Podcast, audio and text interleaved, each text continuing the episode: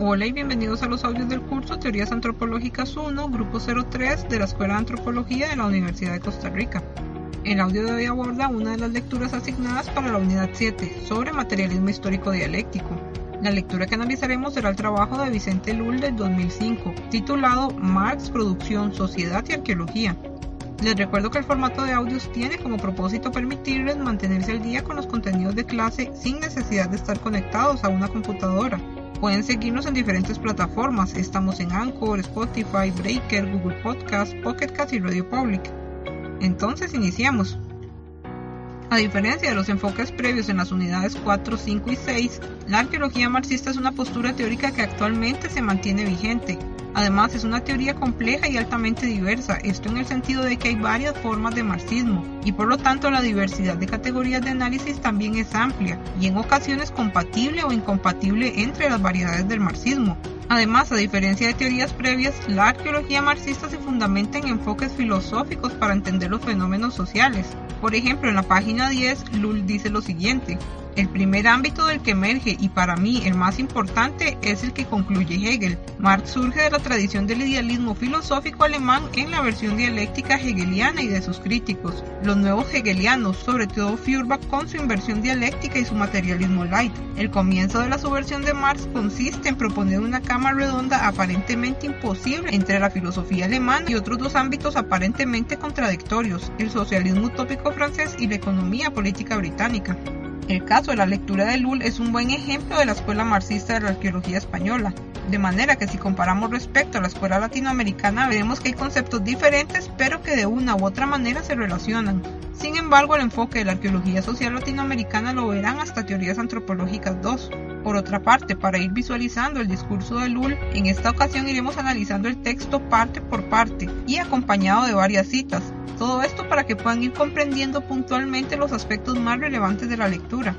Entonces, durante la primera sección, la cual se extiende desde la página 9 hasta la 13, Lull sintetiza las ideas centrales o principales retomadas por los marxistas, con especial énfasis a la materialidad, y dicho énfasis lo pueden notar en la página 9, y dicho énfasis lo pueden notar en la página 9 en la siguiente cita. Ahí tenemos los arqueólogos un anclaje definitivo que hay que aprovechar. Las materias del pasado fueron los actores, el público y el teatro de la vida real, y las representaciones que los seres humanos hicieron de ella en otros tiempos y lugares. Relacionado con la tendencia teórica funcionalista, vemos que los arqueólogos marxistas también consideran que los objetos son más que simples objetos antiguos. Recuerden la crítica de Stewart y de Sedler respecto a la analogía entre los histórico-culturales y los anticuaristas. Esto debido al especial énfasis en estudiar objetos y no los humanos que elaboran esos objetos. Entonces vemos que este interés por entender los objetos como vehículos para estudiar el comportamiento humano es también compartido por los marxistas. Y esto lo pueden ejemplificar en la siguiente cita de la página 9. En suma, no son meros productos pasivos ni tampoco instrumentos sumisos en manos habilidosas que median en la producción social, sino sujetos determinantes que habilitan gestos, pensamientos y acciones que marcan el rumbo y la instrucción de nuevas manos y pensamientos. Pensamientos que se erigirán en el punto de partida del conocimiento de una historia que colaboraron activamente a construir. Además, como tal, el marxismo en arqueología y en otras ciencias es una teoría crítica de la realidad actual y la historia, que busca el cambio social en diferentes aspectos. En la página 10, Lull nos comenta lo siguiente. El marxismo presupone, por tanto, una ciencia objetiva, dado que el lugar del objeto es el lugar de nuestra propia conciencia, pero no parte de la realidad solo para conocerla, sino para transformarla. Su objetivo no es el desarrollo del pensamiento, sino del vivir social todo. Por ahí se constituye en una política. Lull continúa mencionando una política que procede de la praxis social para vislumbrar dado el caso y proponer cuando sea posible soluciones mediante una acción revolucionaria capaz de transformar el mundo. También es importante entender que ni Marx ni Engels crearon el marxismo, fueron otros intelectuales inspirados por sus trabajos que dieron forma a lo que actualmente se conoce como marxismo. Además, en las páginas 10 y 11, Lull explica lo siguiente. No es una teoría del camino lo que Marx nos proporciona, sino un método susceptible de dar cuenta de cómo y por qué nos producimos socialmente en cada momento, y en qué se diferencian nuestras maneras de realizarnos, diferenciarnos y moldearnos. Otro aspecto relevante de entender de la lectura y que Lull va desarrollando más puntualmente después de la página 13 son las categorías de análisis. Entonces las categorías son dinámicas y por lo tanto están sujetas a la producción, lugar, actividad, sujetos sociales, es decir, deben entenderse según el contexto. y a esto se refiere el que no estén subordinadas a ningún nombre propio, pues un nombre propio dependiendo del contexto puede cambiar su categoría. Veamos el ejemplo que Lul explica en la página 11. Así, el objeto de trabajo no es el absoluto que los fisiócratas proponían al ser tierra o al ser humano. El barro es un objeto de trabajo para el ceramista como lo es el mineral para el metalúrgico pero ambas materias primas son un producto a su vez para el cantero que extrae estos recursos de la tierra, una tierra que actúa como objeto de trabajo y también como medio de producción para el campesino o para el rentista. La mujer es objeto de trabajo en la gestación como el esclavo en manos del amo, y a la vez y en otro momento ambos constituyen medios de producción para el macho dominante o para el capitalismo. Los medios de producción no son exclusivamente herramientas, también lo son la renta para el capital y el capital para el burgués. Entonces, estas categorías tienen como finalidad inferir a partir de objetos la historia humana y las relaciones sociales, vinculadas con la economía, la política, etc., las cuales son cambiantes y cambiables en la historia. Además, las categorías de análisis son vehículos para responder preguntas en particular. Estas preguntas podemos verlas en la página 11.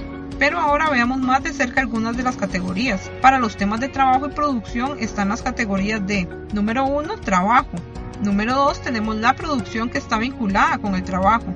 Y número 3 tenemos la alienación, que es una apropiación del producto del trabajador y una apropiación del trabajador, de manera que se desvinculan el trabajador de su producto. También como número 4 tenemos la explotación, que está en estrecha vinculación con la alienación, pues es la usurpación de los medios de vida del trabajador. Además tenemos categorías para los temas de propiedad y modos de producción, como punto número 5 vemos las formas de propiedad y estas son los diferentes estadios de la división del trabajo que dependen del modo de producción de la sociedad. Está caracterizado por la relación de las personas con la pertenencia de bienes principalmente. Y tenemos como punto número 6 el modo de producción, que fundamentan las formas de propiedad, pues le dan un nombre, tribal, comunal, feudal, etc. Y esto complementa el carácter jurídico-político de las formas de propiedad con un enfoque socioeconómico. Por otra parte, el concepto de historia es importante porque reintroduce la perspectiva de evolución cultural, no obstante desde un enfoque multilineal. Lull discute en la página 15 que la historia constituye el proceso real a partir del cual el espíritu cobra autoconciencia. En el caso del marxismo vemos que la sucesión de acontecimientos evidencia una lógica, y esa lógica está relacionada con los procesos de producción que se vinculan con la lucha de clases. Por ejemplo, noten en la página 15 la siguiente cita. La historia es un proceso general con estadios y momentos particulares según el modo de operar de las condiciones objetivas, materiales y subjetivas resultantes de la sociedad como un todo. Para el marxismo, el factor principal es el modo de operar mismo o modo de producción, que determina en última instancia las soluciones sociales particulares. Observen en la misma página 15 la dependencia de la superestructura a la infraestructura.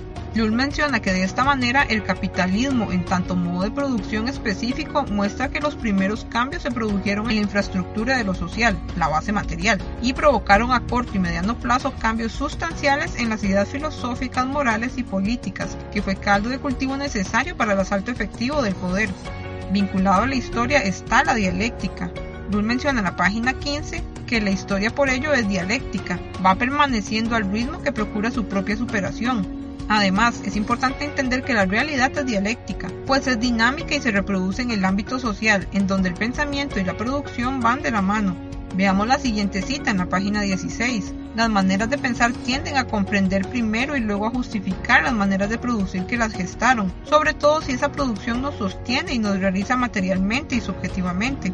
Además, en la página 16, Lull continúa señalando que el pensamiento y la producción están alienadas, pues cuando son otros los que se realizan mediante un modo de operar específico, esas mismas maneras de producir nos niegan e igualmente tendemos a negarlas. Por ello no solo son las maneras de producir, sino la sociedad en cuanto a esas maneras, los protagonistas de esa determinación. Son las maneras de producir sociedad lo que socializa las maneras de pensar la sociedad. Acá lo importante de ir entendiendo es que todo está interconectado y una categoría influye o es influenciada por otra. Y esto está relacionado con los planteamientos funcionalistas que vimos en la unidad 6. Ahora veamos un poco sobre cómo se produce la sociedad. Noten en la página 16 que sociedad no es un acontecimiento o un surgimiento espontáneo, es un acontecimiento que se produce. Lula explica que es un conglomerado de elementos, formas y funciones con objetos y sujetos sociales en construcción, que producen y se autorreproducen sobre el sustrato material del trabajo acumulado y que incorporan sus propias posibilidades actualizadas. Esta producción de la sociedad está estrechamente asociada con la materialidad, Noten en la página 17 que Lul menciona que la materia en movimiento se produce y nos produce. Es el punto de partida, el origen. Además, la conciencia tampoco es algo espontáneo, es una producción que se desconoce cómo y por qué surgió, pero existe una primera intuición de la conciencia, la cual está caracterizada por la otredad, y esa otredad es la naturaleza. Además, esta relación naturaleza-sociedad también es vista desde una perspectiva dialéctica. Ahora veamos en la página 17 que Lull menciona que la noción social se construye en nosotros, en tanto comunidad al ritmo de la producción de la vida social en la cantidad y cualidades que esta oferta. Él nos explica que la noción social conoce lo que puede saber y genera conocimiento sobre la historia del proceso material. Aquí entra en juego nuevamente la naturaleza y su apropiación mediante el proceso de producción, que a su vez permite la producción de la vida social a medida que toma cuerpo en una actividad social. Por lo tanto, la apropiación de la naturaleza es una actividad social que permite socializar y naturalizar las relaciones de apropiación de la naturaleza. Entonces vemos que la producción de vida social es donde se desarrollan la socialización y naturalización de la apropiación de la naturaleza, que se materializa en el sistema de producción. Es así que los objetos y sujetos sociales son condiciones y productores de vida social a partir de las fuerzas productivas, que se componen de diferentes etapas. La primera es el objeto de trabajo, la segunda son las fuerzas de trabajo, la tercera son los medios de producción y finalmente la cuarta es el producto. En la página 18 Lul explica que las fuerzas productivas configuran un sistema dialéctico de superación en el que el objeto de trabajo más la fuerza de trabajo más los medios de producción proporcionan el producto que constituye un nuevo objeto de trabajo, punto de partida de otra secuencia de implicaciones.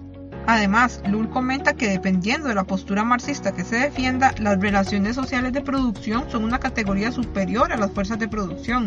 No obstante, Lull sugiere que las relaciones de producción, es decir, relaciones sujeto-sujeto, serían las que determinan trabajo y convivencia desde un lugar ubicado fuera de la producción misma, mientras que sus fuerzas productivas, es decir, las relaciones sujeto-objeto, traducirían desarrollos materiales, obviando que la producción de cosas es productora también de relaciones sociales. Por lo tanto, las relaciones sociales de producción refieren a una relación sujeto-sujeto y son una categoría dentro de las fuerzas productivas, que refieren a una relación sujeto-objeto. Noten en la página 19 que Lull señala que las fuerzas productivas toman forma en la producción. Él explica que la producción reintegra las fuerzas productivas sociales y las transforma en objetos individuales de consumo. Pero la producción no debe simplificarse a lo económico, pues inclusive la vida social es una producción, así como la historia. La producción se materializa en un objeto o un concepto. Sin embargo, vemos que en la página 20 Lull dice que el producto acabado nunca manifiesta certeramente la producción concreta que lo procuró, aquello que se encuentra un poco en todos los productos y en ninguno totalmente. Me refiero a la producción social misma que trasciende la mecánica concreta de los materiales y que en cambio contagia la totalidad de los objetos y sujetos sociales, imprimiendo en todos y en ninguno el sello de esa manera concreta de convivir y relacionarnos. Es así que la producción en primer lugar acontece en un ámbito de relaciones sociales que tienen como propósito mantener activos a los sujetos sociales, mientras que finaliza en un evento individual, el del consumo. El vínculo entre lo producido socialmente y lo consumido individualmente es la distribución, la cual toma forma en la producción de la participación, entonces, en la página 21 vemos que la participación aluda a las esferas de lo económico y lo social, en donde la producción de la participación puede evidenciarse en la división del trabajo que permite la distribución a todos los integrantes de la comunidad. Sin embargo, la segmentación de diversas actividades en una misma actividad puede conducir a contradicciones a causa de una simetría en el acceso a los recursos y un distanciamiento cada vez mayor de las relaciones sociales. Entonces, hasta acá hablamos de relaciones socioeconómicas, es decir, relaciones sociales que se dan circunscritas a prácticas económicas, por ejemplo, las actividades de subsistencia. Pero las contradicciones provocan una ruptura en las relaciones socioeconómicas, es decir, las relaciones sociales pueden darse en un ámbito alejado de las actividades económicas. En la página 21, Lull menciona que la división de tareas no llegará a desarticular la estructura social de la que parte, o no devendrá social, hasta que la contradicción no se exprese materialmente de manera que esto irá tomando forma a medida que la sociedad incluye recursos que no solo son para sobrevivir. Además, la división social tampoco supone un acceso desigual a los recursos, pues todos los integrantes seguirán consumiendo los mismos recursos. No obstante, la participación de los sujetos no cambia en cantidad, sino en calidad. En la página 21, Lula explica que esto lleva a una aceleración progresiva en la constitución del sujeto social, que percibe su parte correspondiente de un producto que no reconoce propia de su trabajo, pero sí de su comunidad. Por lo tanto, ahora algunos sujetos sociales en la comunidad se beneficiarán doblemente, es decir, del producto de sus tareas y relaciones, así como de los productos ajenos o de las actividades en las que no participan. Además, en la página 22 vemos que ahora el individuo consciente del papel de los otros y del suyo propio en la sociedad, sabedor de su lugar particular, puede contribuir a la reproducción social conjunta, o por el contrario vindicar la realidad presente, evidenciar la contradicción marcada por desigualdades en la aportación que la nueva producción misma expresa. De manera que la distribución social constituye la primera noción sobre el ámbito político, pues cuando se separan las relaciones sociales de las actividades laborales se producen nuevas expresiones políticas, éticas, morales, etc. Lul comenta en la página 22 que lo que sucede a la comunidad ya no es una sola cosa, sino muchas. No todos sus miembros producen activamente y colectivamente una comunidad, sino una historia plural con unos sujetos que no viven con gente que no trabaja con ellos y quieren saber de la gente que vive a su lado, pero no con ellos. Ese intercambio social de la distribución dará lugar a esa primera relación política que junto a la producción de individuos abocará en una asociación de comunidades, ampliándose a la vez relaciones e intercambios. Por lo tanto, la división del trabajo marca un camino sin retorno hacia relaciones desiguales y de explotación. Por otra parte, Lul comenta sobre tres producciones de la vida social. La primera es la producción básica, que refiere al punto de partida social en la reproducción biológica o producción básica. En segundo lugar, tenemos la producción de objetos, que refiere a las actividades económicas. Y en tercer lugar tenemos la producción de mantenimiento de sujetos y objetos sociales, que incluye todas las manifestaciones de vida social, que aún siendo productivas quedan silenciadas por la economía política tradicional y la mayoría de teorías económicas actuales. También vemos que el conocimiento no es una producción en sí, pues es un elemento intrínseco en los procesos de producción, por otra parte, la producción posibilita la vida social, mientras que las prácticas sociales la concretan, ya que en la página 24 vemos que son actividades concretas, el cómo, la manera y el dónde, el lugar del porqué de la producción de la vida social y que a la vez otorga contenido histórico a ese porqué. No obstante, las prácticas sociales y la producción requieren una de la otra, porque las prácticas requieren ser producidas y la producción debe practicarse. Al respecto, Lula explica en la página 23 que la producción trata de las estrategias de la vida social, mientras que las prácticas expresarían las tácticas reales que se ejecutan y que a su vez transforman las estrategias mediante su propia actividad. Pero debemos evitar confundir prácticas sociales con los modos de producir. Las prácticas sociales pueden ser socioparentales, socioeconómicas y sociopolíticas. Las prácticas socioparentales implican la producción básica y la producción de mantenimiento de los individuos sociales, esto a nivel doméstico mientras que las prácticas socioeconómicas están vinculadas con la producción de objetos sociales y la producción de mantenimiento de los mismos. Finalmente, las prácticas sociopolíticas son acuerdos o imposiciones que establecen las formas políticas e ideológicas de ordenación social. Concluye que la producción de la vida social en su operar compone y manifiesta prácticas concretas que siembran el mundo de materiales tangibles y sensibles. La arqueología cuenta con los materiales suficientes para establecer las prácticas sociales que contienen y expresan los objetos, y a la vez sugiere el universo de las producciones por el que pudieron ser llevadas a cabo tales prácticas y adquirir las formas que manifiestan. Por lo tanto, podemos interpretar que la historia es una producción que se compone de una sucesión de estadios y de un proceso de autoconciencia sobre la producción de la sociedad, es decir, cómo se producen y reproducen los aspectos económicos, políticos, etc., en donde las luchas sociales son el motor de cambio. Con esto finalizo el análisis de la lectura. Les recuerdo que también pueden consultar los videos y presentaciones de mediación virtual y Google Classroom. Además, en la carpeta compartida de Google Drive tienen a su disposición un folder con materiales adicionales. Quiero recordarles el uso de las horas consulta mediante el correo electrónico institucional o cualquier otro medio para enviarnos sus dudas e inquietudes respecto a los contenidos del curso. Por último, quiero agradecer al asistente del curso, María Rojas Sancho, por el trabajo de edición de varios de los diálogos para los audios del curso. Y los créditos de la música de fondo son del sitio web bensound.com. Nos vemos hasta el siguiente audio, en el cual abordaremos el trabajo de Luis Guillermo Lumbreras de 1970, titulado La evidencia etnobotánica en el análisis del tránsito de la economía recolectora a la economía productora de alimentos. Hasta pronto.